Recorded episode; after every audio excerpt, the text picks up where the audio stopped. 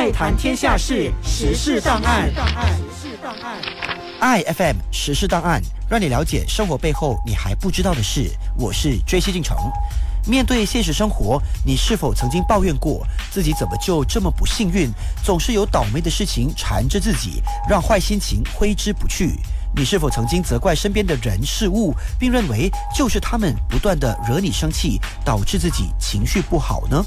今天实事档案就给你一个解决负面情绪的方法。庄子山木篇有一则小故事。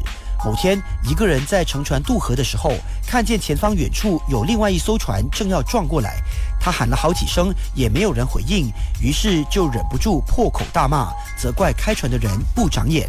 就在船只撞上来时，他才发现这竟然是一艘空船，于是自己的怒火一下子就消失了。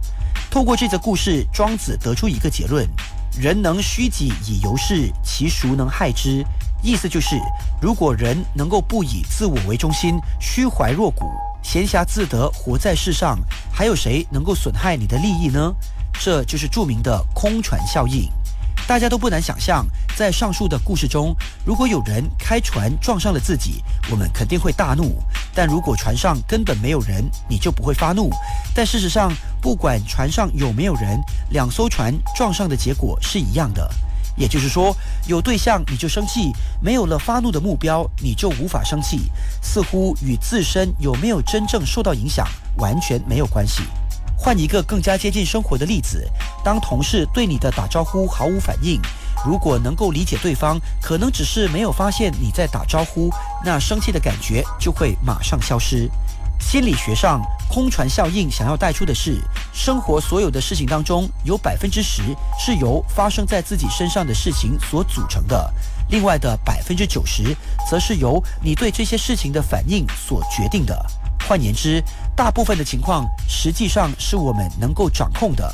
人的一生有百分之九十的烦恼是为自己的心态而买单，这就是空船理论。如果可以了解并熟练运用空船理论来处理事情，很多问题是可以迎刃而解的。